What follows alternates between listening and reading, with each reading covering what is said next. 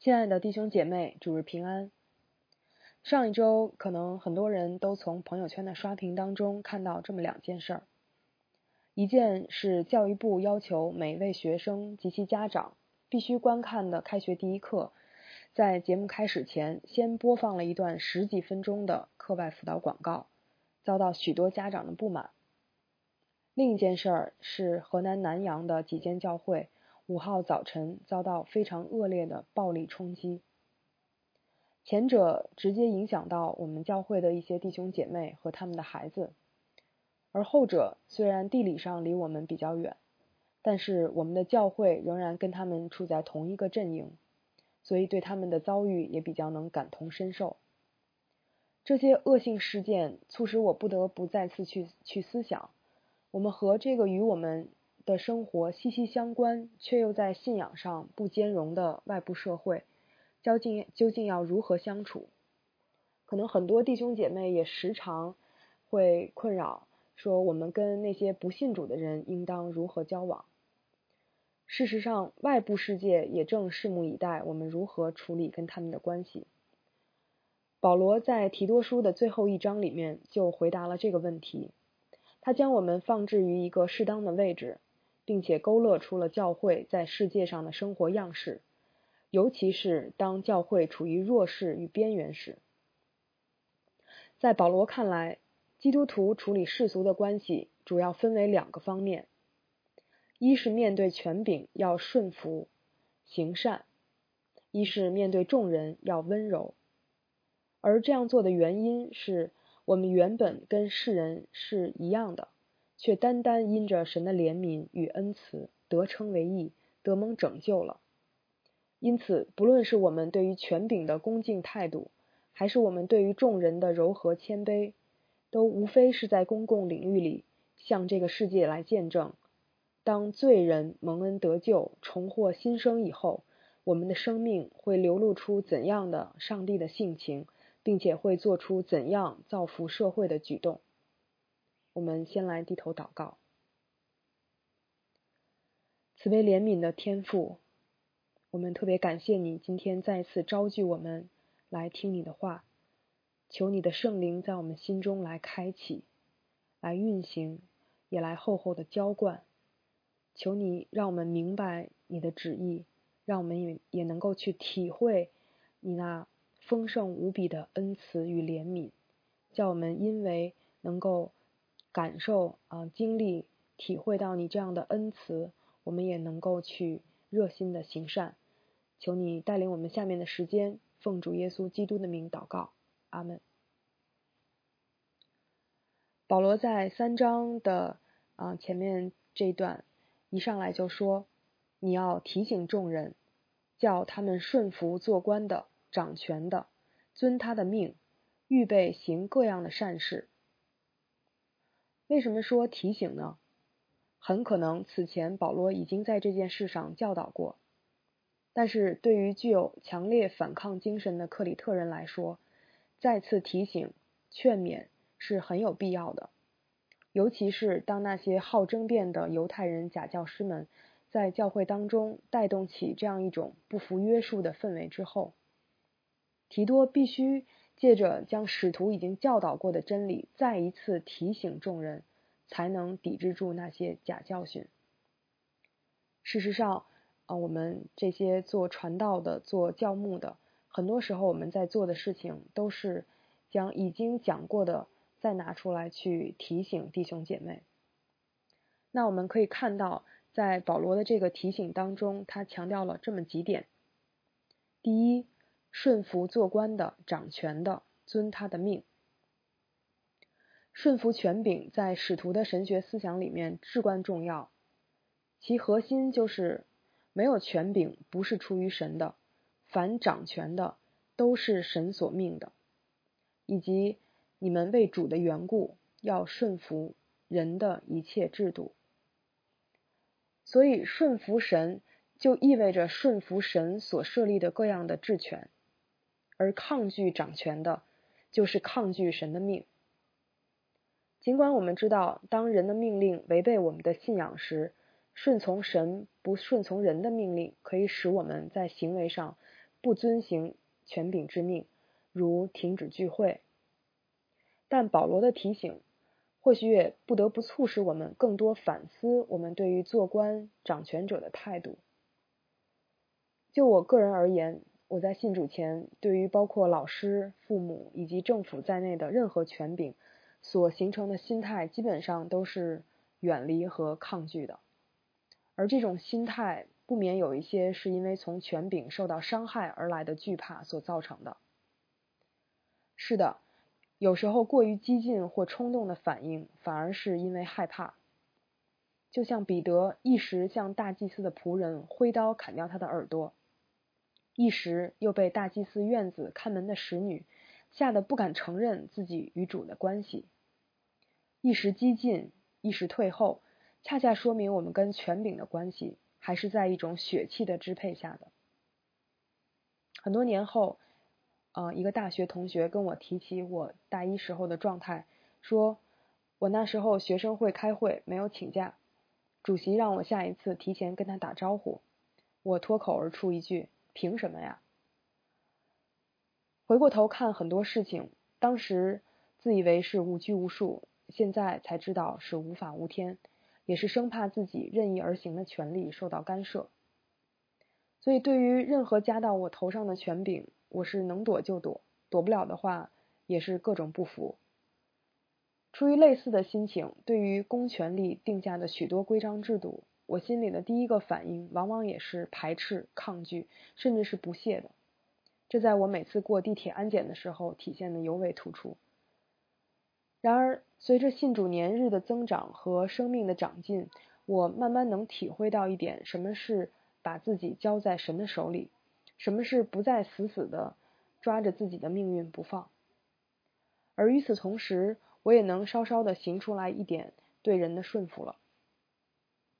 所以，弟兄姐妹，顺服神是与顺服人相关联的，敬畏神也是必须要落在对人的谦恭和尊敬上。在今天这样一个世道天天变坏的年代，当我们提起掌权者时，我们免不了心里会抱怨，口里会嘲讽，但是让我们不要忘了，保罗给提多写这封信时，正是对基督教迫害极为严重的罗马皇帝尼禄主政的时期。在此后几年当中，保罗和彼得先后殉道。历史也证明，在基督前后的一百年间，巴勒斯坦曾经发生过十几起的弥赛弥赛亚运动。最后都以失败告终了。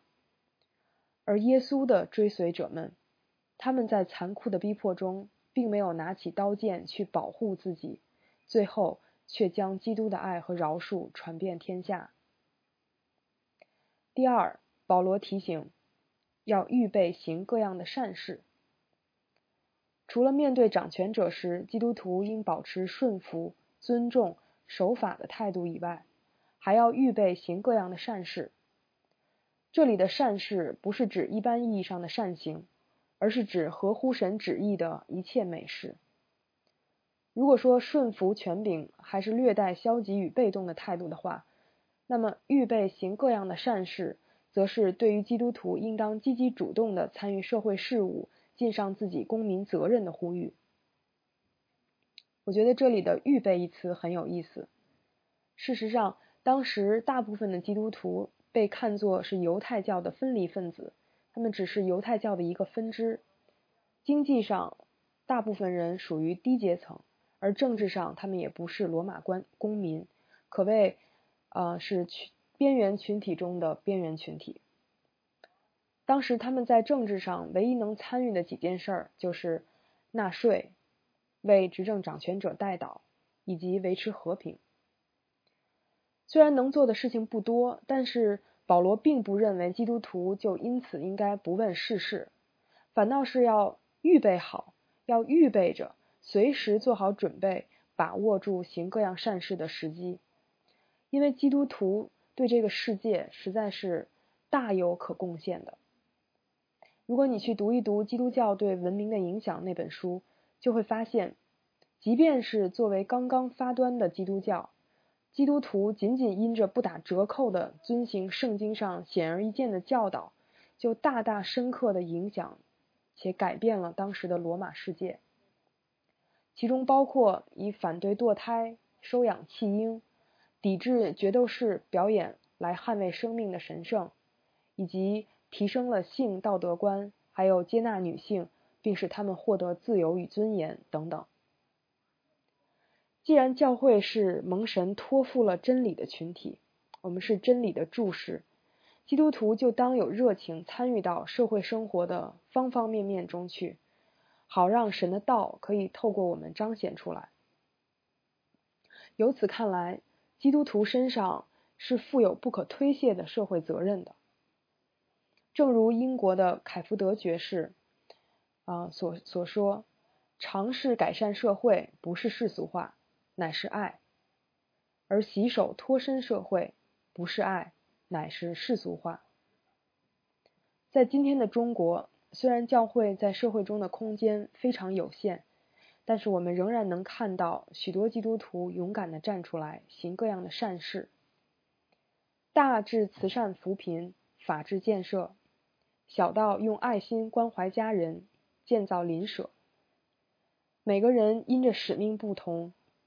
恩赐不同，或者神给量定的疆域不同，都会接触到不同的人群，也就会在不同的领域中见证神。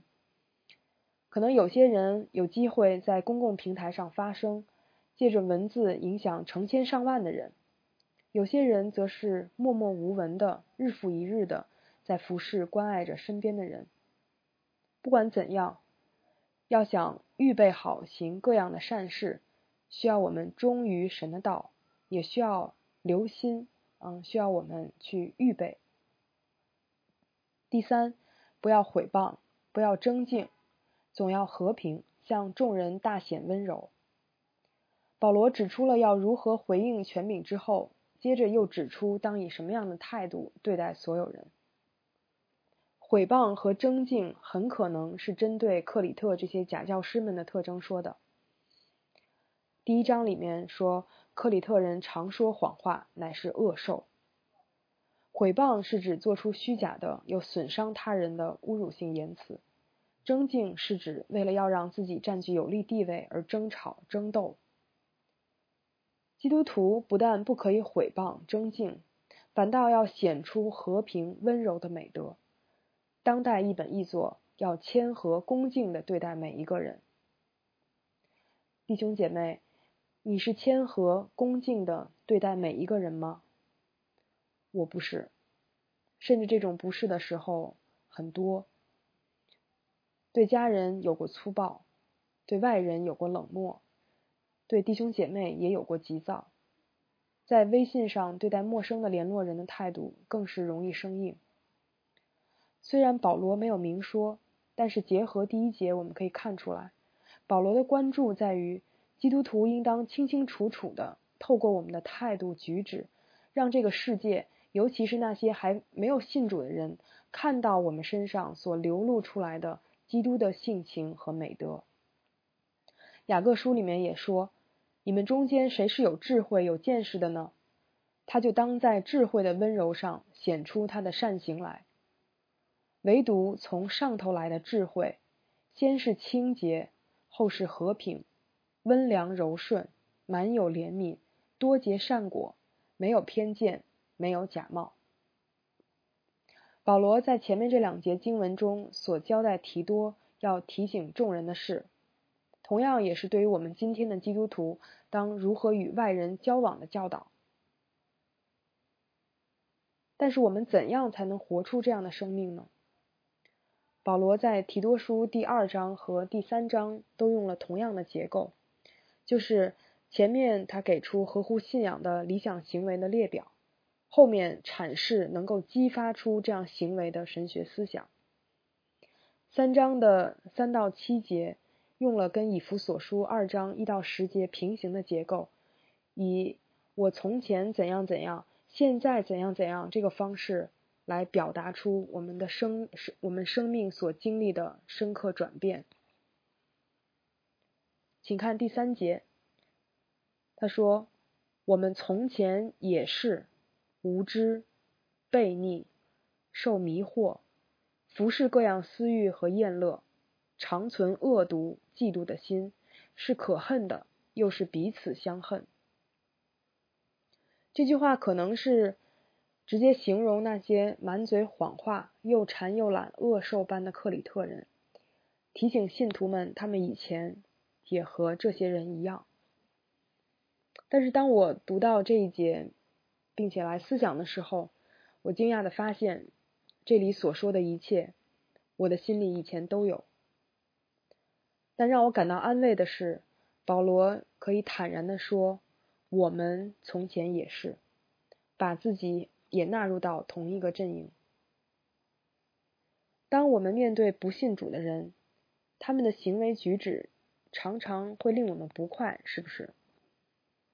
当他们抽着烟、喝着酒，满嘴污言秽语，当人一面背人一面，或是义正辞严的高举一些和我们信仰相悖的主义以及腐朽的三观时，我们是不是默默的在心里说他们无知、刚硬、瞎眼、放荡，甚至有点忍不住要教育他们？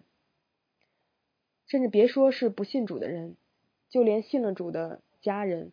如果信的不太符合自己认为的正确，我们是不是也极有可能就真的把对方教训一番呢？我不是那些说那些呃不信主的人那些做法就对，或者我们绝对的不能说，而是我们常常会忘记自己的地位，常常会忘了自己原来的处境。所以保罗在这里提醒我们，我们从前。也是这样，我们从前也是和这些世人一样的无知、悖逆，嗯，放纵私欲，长存恶毒、嫉妒的心，可恨的又彼此相恨。假如你对自己的心灵敏感，我敢说，圣灵会在一些时刻光照你的心，让你看到自己的真实景况，让你捕捉到罪性在你里面的蠢蠢欲动。即使你现在已经被熬炼的非常接近完全，你也不得不由衷的感叹：然而我今日成了何等人，是蒙神的恩才成的。我们常常忘记，我们从前也是和那些现在逼迫我们的、伤害我们的、毁谤我们的、令我们看不顺眼的人一样一样的。或许我没有杀人，没有强奸，没有造假疫苗，没有打砸抢。或许那些恶行我通通没有，但是我要知道，我的心跟那些人的心是同一个批次、同一个型号，里面装着同一个罪的机制。这是我们整个人类的困境，没有一个人能幸免。你那从小泡在恩典的蜜罐里长大的孩子，也不能。以前天明牧师曾经打比方说，一个人得零分是不及格。另一个人得五十九分也是不及格，但最后的结果都是一样的，都是不及格。那个结果就是死，就像罗马书上所说：“罪的工价乃是死。”但我想说，那个得五十九分的可能更要小心，因为你太接近及格了。可是现在，如果你八十多分、九十多分了，也不要忘了，那不是你的。那都是基督的。我们教会有个弟兄的头像，名称叫“算为他意”，我觉得特别好。每次我看到他发朋友圈，都会提醒提醒一下自己：我没有意，是他的意被算成我的意。呃，罗马书的原文是：亚伯拉罕信神，这就算为他的意。所以，当你面对一个三十几分的人，也不要忘了，以前你也是跟他一样的。既然我们从前都是一样，既然我们以前也是跟这些世人、跟这些罪人是一样的，那我们身上究竟发生了什么呢？后面几节，请大家再跟我一起读一次啊，四到七节。但到了神我们救主的恩慈和他向人所示的慈爱显明的时候，他便救了我们。并不是因我们自己所行的义，乃是照他的怜悯，借着重生的喜和圣灵的更新。圣灵就是神借着耶稣基督我们救主厚厚浇灌在我们身上的，好叫我们因他的恩得称为义，可以凭着永生的盼望成为后嗣。我们原本不是不及格吗？不是必死的吗？是的，但是他救了我们。他是在什么时候救的我们呢？是在神我们救主的恩慈和他向人所示的慈爱显明的时候。那是什么时候？是耶稣我们的救主为我们钉十字架的时候。他是神，他爱我们，他替我们死了。为了表达他心里满意的对救主恩慈的感受。保罗不光提到救主的恩慈，还要再加上他向人所施的慈爱，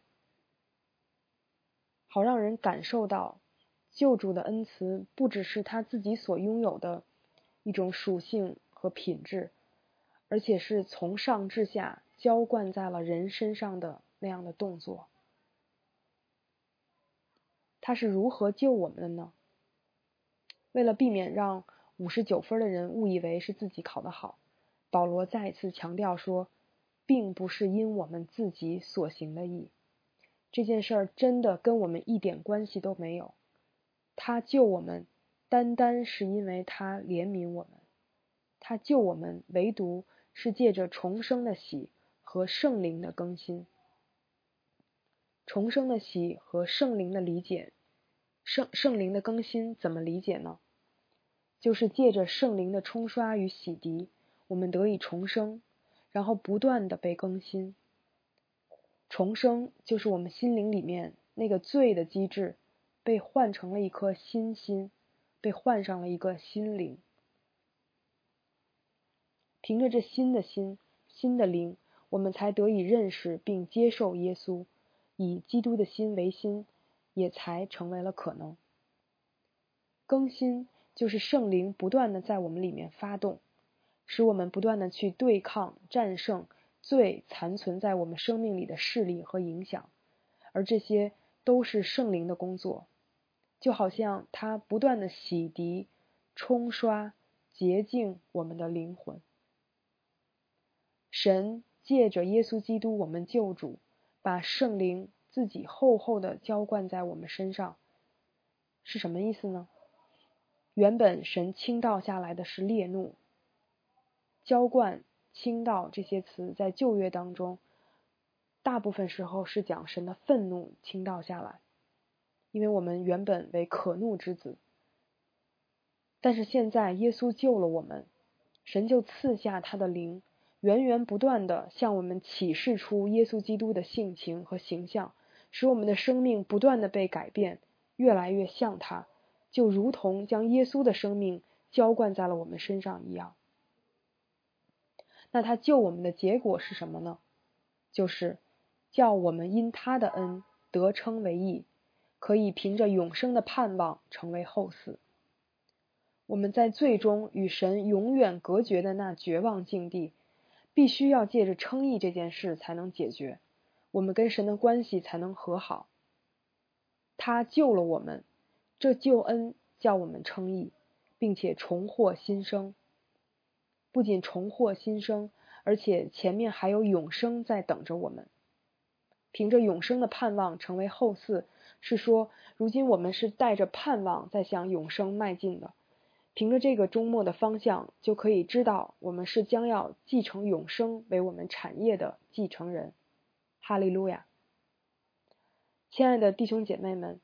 你有过重获新生的体验吗？在我五六岁的时候，因为一些不可考证的原因，我的好几颗牙齿都像月亮似的缺了一块，而且边儿都变黑了。为此我非常苦恼。后来有一天，我突然得知了有换牙这回事儿。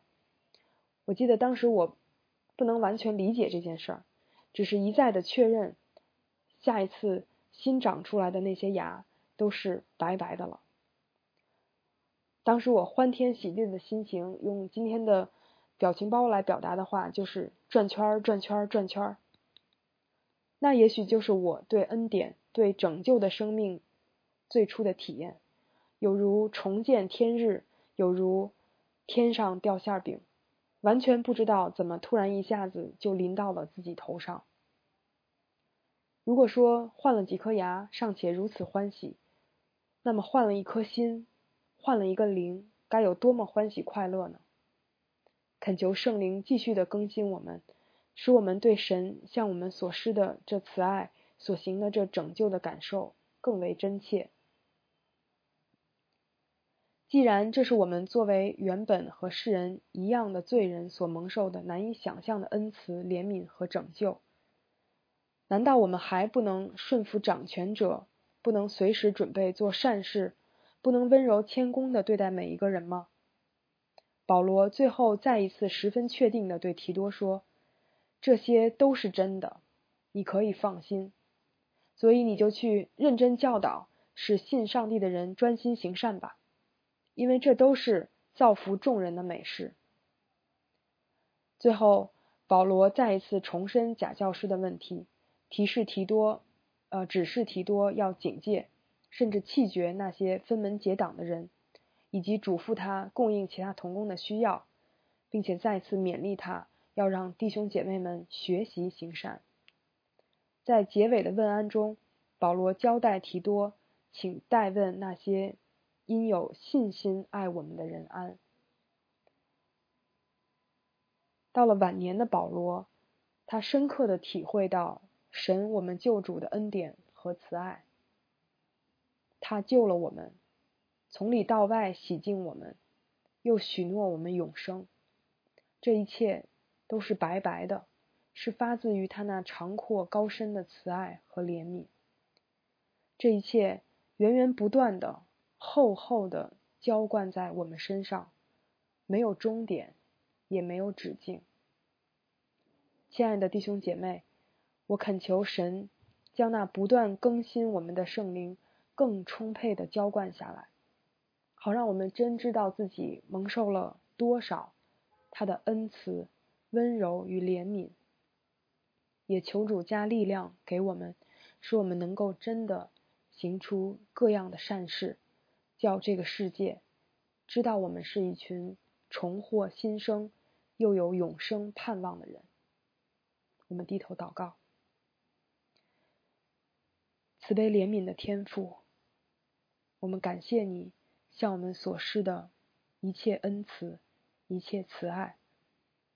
感谢你救了我们，感谢我们的救主耶稣基督为我们钉在十字架上，也感谢圣灵不断的浇灌在我们生命当中，啊，不仅重生了我们，又不断的使我们得以在基督耶稣里面被更新。我们生命被改变，天父恳求你，叫我们时常回想起我们曾经也是无知、悖逆等等那样的，在罪恶的困境当中。